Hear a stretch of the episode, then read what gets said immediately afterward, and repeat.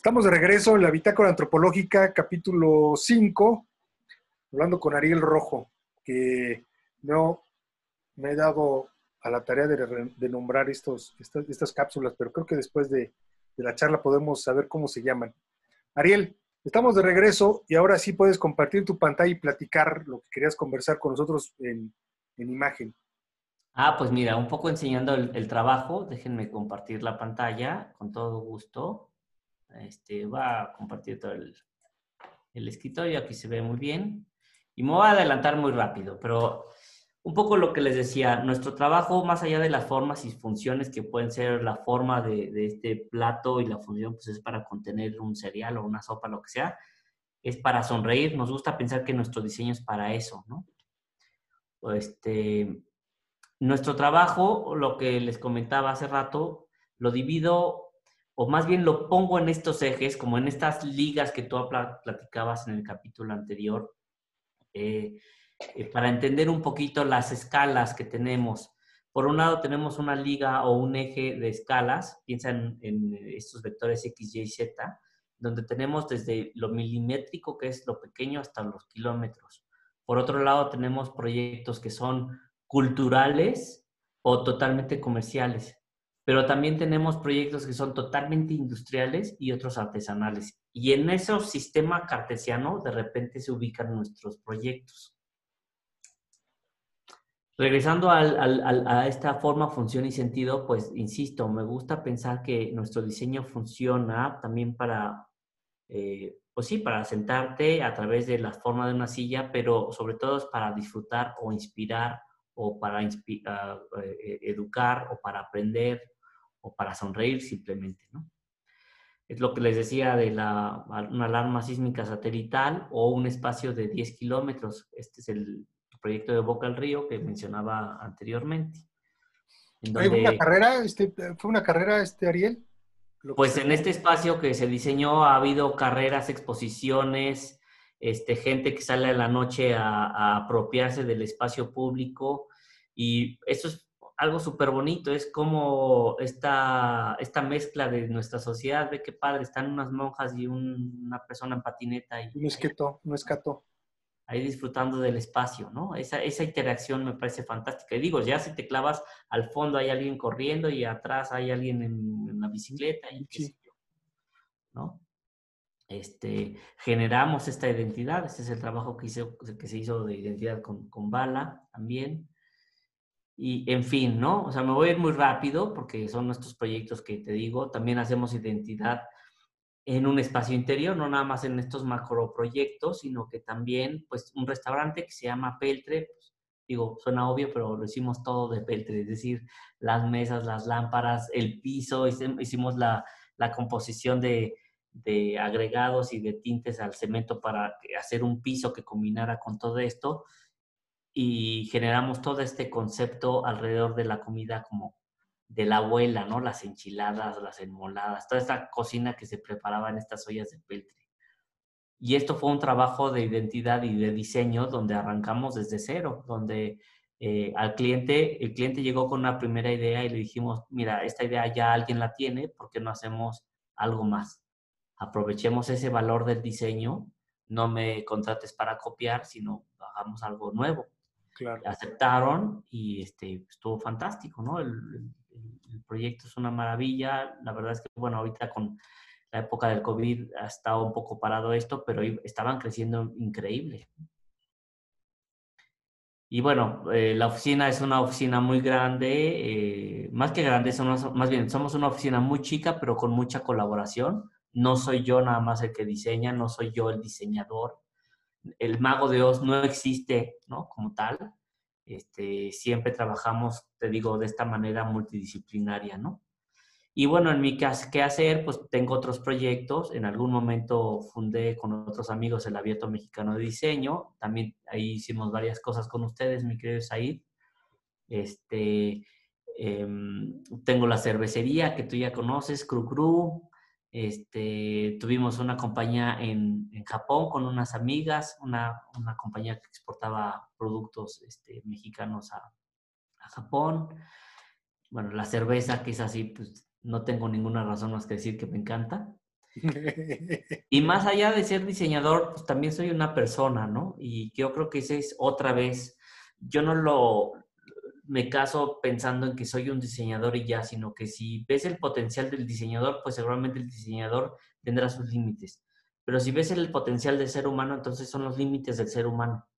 Y entonces por eso creo que uno puede ser diseñador, arquitecto, cervecero, empresario, etcétera, ¿no? Simplemente porque los títulos que recibíamos antes, es decir, oye, pues tú eres eh, ingeniero o eres arquitecto, pues era un sistema de enseñanza de 1800, de 1600, ¿no? Donde recibías X cantidad de información. Pero hoy en día lo que lees en un día posiblemente era el promedio de lo que la gente leía en su vida, ¿no? Hace 300 años. Entonces, matemáticamente tú dime, además de ingeniero, ¿qué otras cosas puede ser con tanta información? Ese es el gran potencial, potencial del ser humano. Sí, o sea, esta, información que, digamos, eh, creo que, que nos lleva a tener esto que, hemos que platicamos hace rato, ¿no? Una imaginación, una posibilidad creativa enorme, ¿no? Porque además el mundo se hace más chico. Sí, y, podemos hablar de, de, ideas, de conceptos, de formas de ver el mundo lejanas, traerlas a nuestro entorno y adaptarlas, cosa que no, no podíamos hacer antes, ¿no?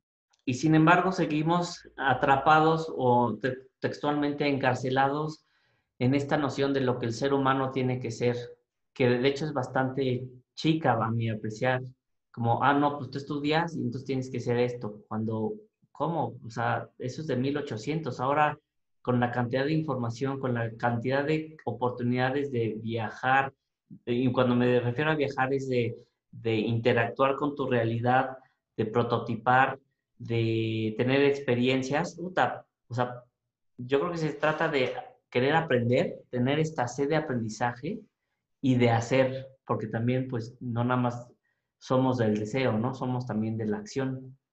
Es la acción nos hace, nuestros actos nos hacen. Entonces, creo que vivimos en una época eh, sumamente mm, interesante, muy compleja, en donde todo el conocimiento está de verdad a, nuestro alcance.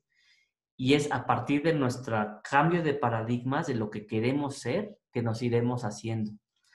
Regresando un poco a los ejemplos que te di de las, de las interacciones, las interconexiones, pues esto es lo que hacía de chavo interconectaba componentes, ¿no? Chip 1, pata 1 con pata 1, chip 2, resistencia, capacitor, bla, bla, bla. Y te das cuenta que el procesador o la, o la batería o el teclado no hacen la computadora, son elementos. Y el asiento y la llanta como tal y el manubrio no son una bicicleta, es la unión de todos los elementos bien acomodados hacen una bicicleta. En el diseño, en nuestros malecones, la banca o los pisos no son un malecón o, las plazas, sino es la interconexión de la presencia o primero de todos, todos esos componentes, pero luego la interconexión de esos componentes, porque si no están bien interconectados, aunque estén ahí, esto no va a funcionar. Tal vez es como yo he abordado el diseño porque esta fue la manera en la que aprendí a interconectar las cosas. Aquí ahora yo te lo puedo decir. Este fue uno de mis proyectos cuando estaba chavo, como 27 años, en el negocio de mis papás, y ni más ni menos fue el Sistema Nacional de Inscripción cuando Fox fue presidente. Esto que nos estás mostrando es que ya no lo... Ya... Te estoy mostrando. Este fue el prototipo. ¿Qué, ¿Qué pasó con la, con la pantalla? Que de repente nada más se hizo muy chiquita y no te, más no nos vemos nosotros y tengo que estarle picando para ver lo que compartes. Creo que la minimizaste, ¿no? Sí, sí, sí, pero bueno, la pantalla que se está grabando, creo que ahí está. Y ok, es que no la veo.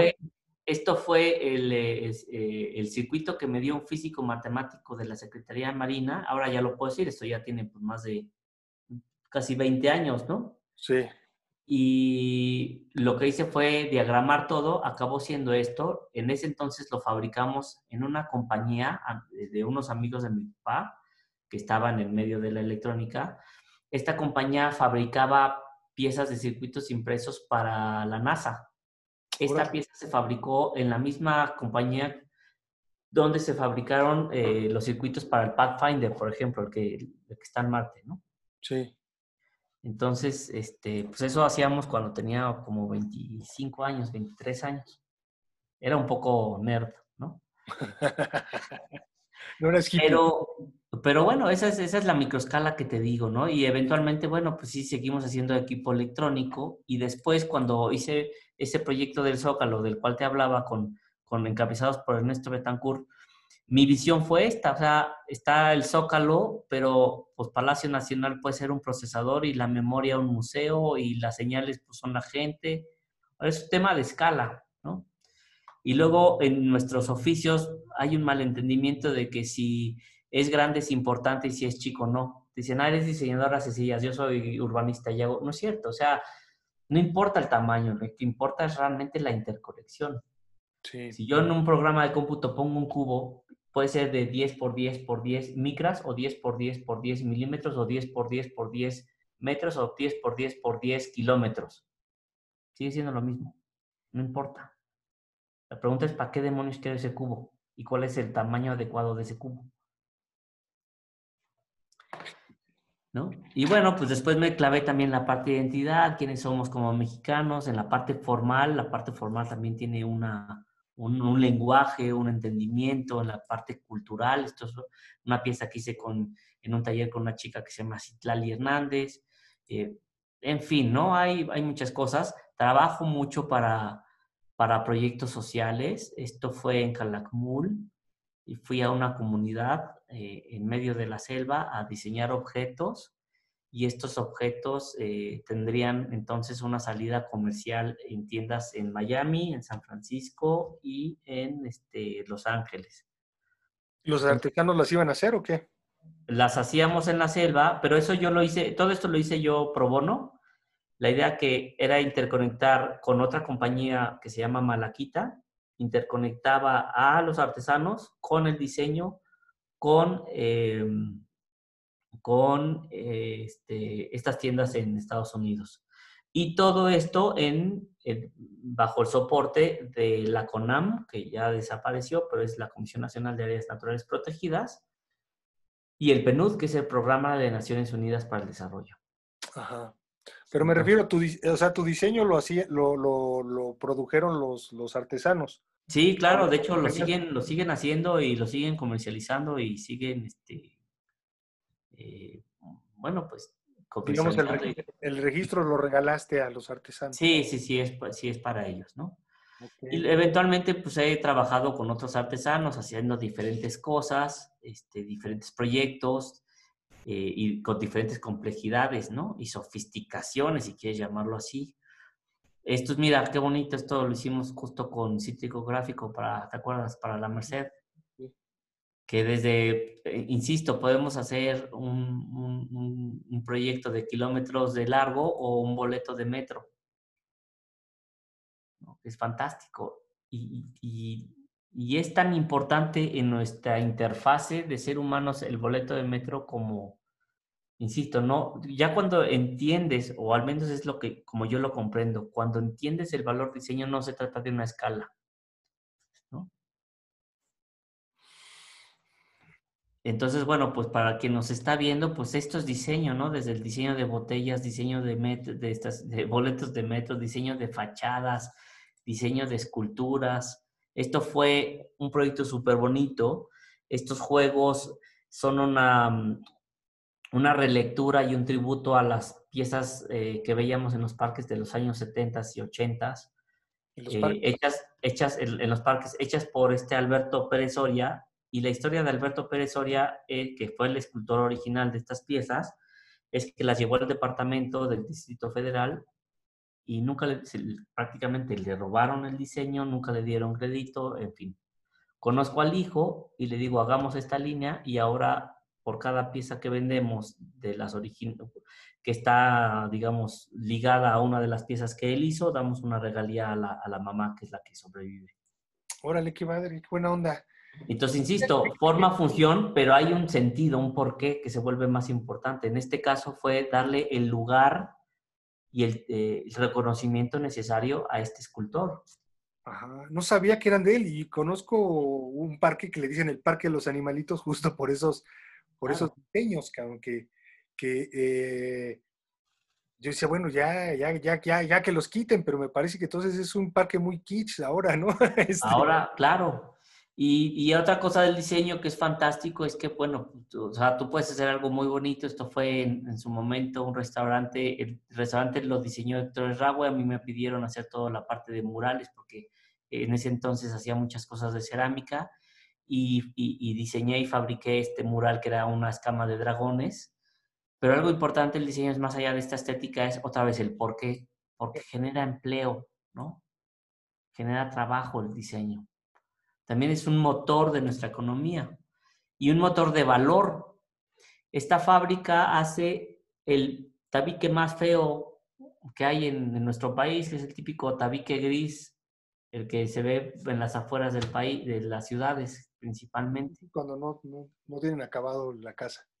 Eh, y con la misma máquina, con la misma arena, pero con otro molde, es decir, el molde contiene la información del diseño del típico bloque como este, saltas a esto. Órale. Una fachada que le hice a un arquitecto que se llama Marco Hagerman. Y, y, bueno, ahí está el valor del diseño, ¿no? Es la misma materia. O sea, si te fijas, el diseño es información, información traducida en geometría, traducida en un molde, pero es información. La materia es exactamente lo mismo o cómo trabajamos con diseño con comunidades artesanales, con, por ejemplo, en este caso con en Santa Clara del Cobre, para hacer lámparas que por afuera son brutalmente artesanales. ¿Te acuerdas este plano cartesiano que te decía entre lo artesanal y lo, y lo industrial y lo comercial y lo cultural? Bueno, pues aquí estamos mezclando lo artesanal con lo, comer, con lo industrial, porque por afuera es artesanal, pero por adentro todo está cortado en láser electropintado y es todo el cableado electrónico que tenía que cumplir con la UL, que es la, norma este, de Estados Unidos para todo este tipo de eh, aparatos electrónicos. Pero por afuera, 100% artesanos, ¿no? Entonces ahí conviven estos ejes, no quiere decir que es uno o el otro. Por eso te digo, no es bueno o malo, no está mojado vacío, no soy diseñador de sillas o de urbes. O sea, yo creo que ya es es ubicarse en algo, en un universo y en un mundo mucho más complejo de lo que era hace 100 años.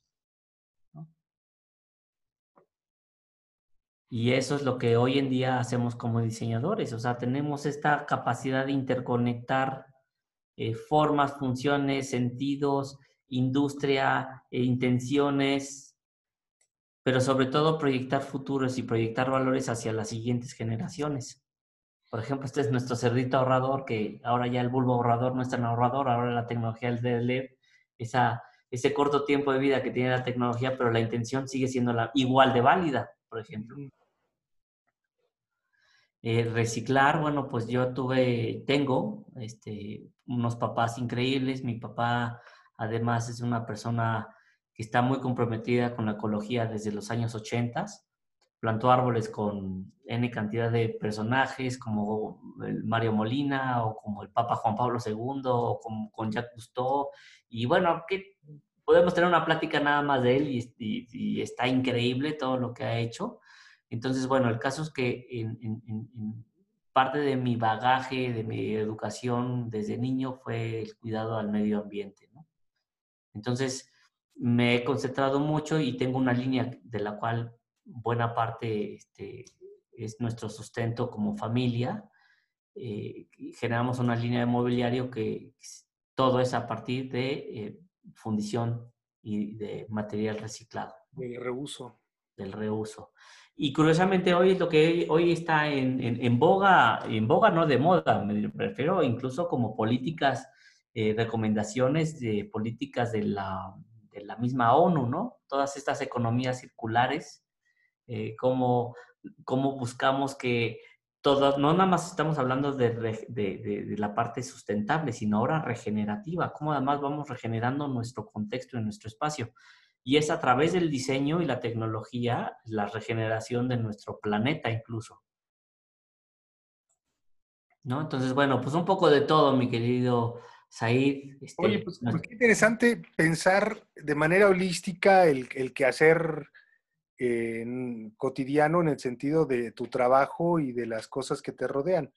Porque veía, por ejemplo, eso del, del, del, reuso, pues efectivamente es este como para qué nos sirve ahora lo que la gente desecha y entonces tú lo transformas en esto que venimos platicando, del por qué, y, eh, pero no solamente es transformarlo por transformarlo, sino darle un sentido holístico de, de, de cuestión de, uso, pues, de, ser práctico, ¿no? Así es.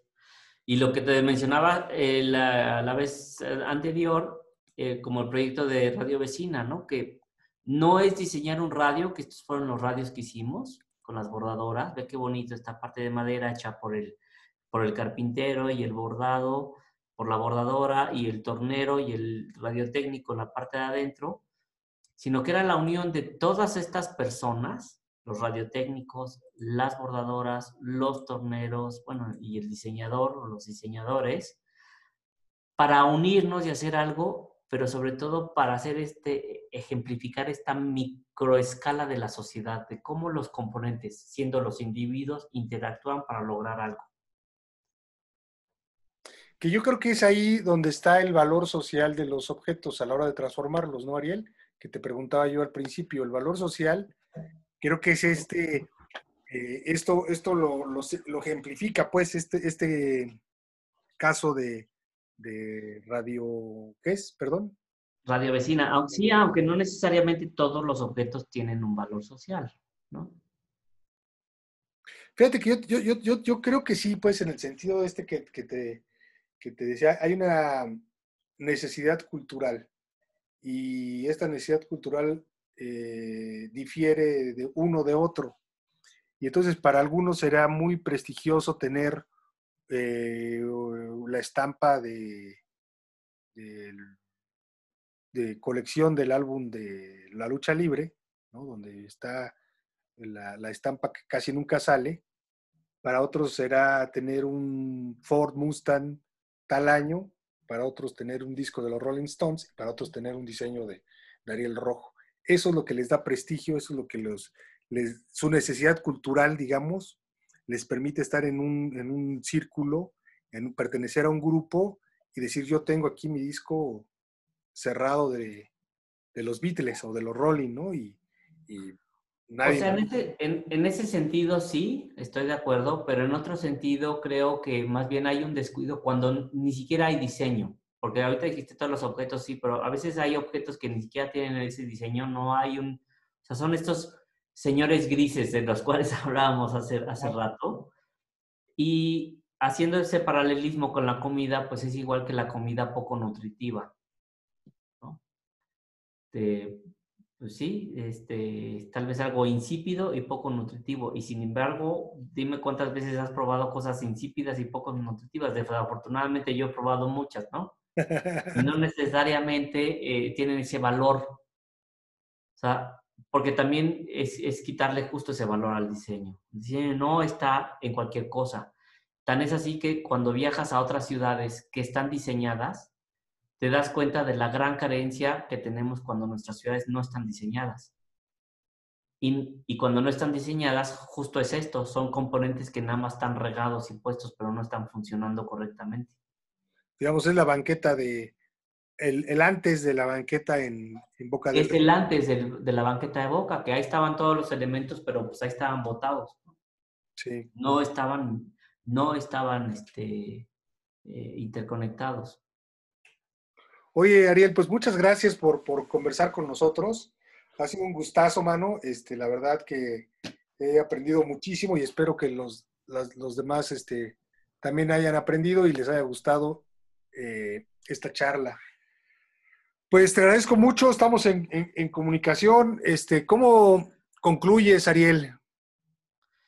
Pues bueno, yo creo que en este caso, como es un público eh, no tan acostumbrado al diseño, mi invitación es, y espero que haya aportado con, esta plática, a que ahora cada vez que vean un objeto, cada vez que vean una puerta, una silla, un espacio lo que sea, piensen que puede ser un objeto que tiene diseño o aprendan a reconocer cuando tiene diseño y cuando no. Porque como sociedad tendríamos que ser una sociedad que le exija diseño a nuestro gobierno. Cuando hay una sociedad que exige diseño, entonces el gobierno provee diseño y entonces tenemos una mejor sociedad o al menos estamos en un mejor contexto. Tenemos que aprender a exigir diseño también. Muy bien. Pues muchas gracias. Esta fue la Bitácora Antropológica, capítulo 5. Eh, el nombre lo voy a pensar, quizá les lo voy a pedir a, Ariel que nos, que nos diga un nombre, que nos sugiera un nombre que quede padre para esta bitácora. Muchas gracias. Estamos en comunicación. Te mando un gran abrazo, maestro. Este, pues no sé, más que decir. Muchas gracias, cabrón. no, al contrario. Muchas gracias a ti. Gracias, Aid. Muchas gracias y fue un placer. Órale. Bueno.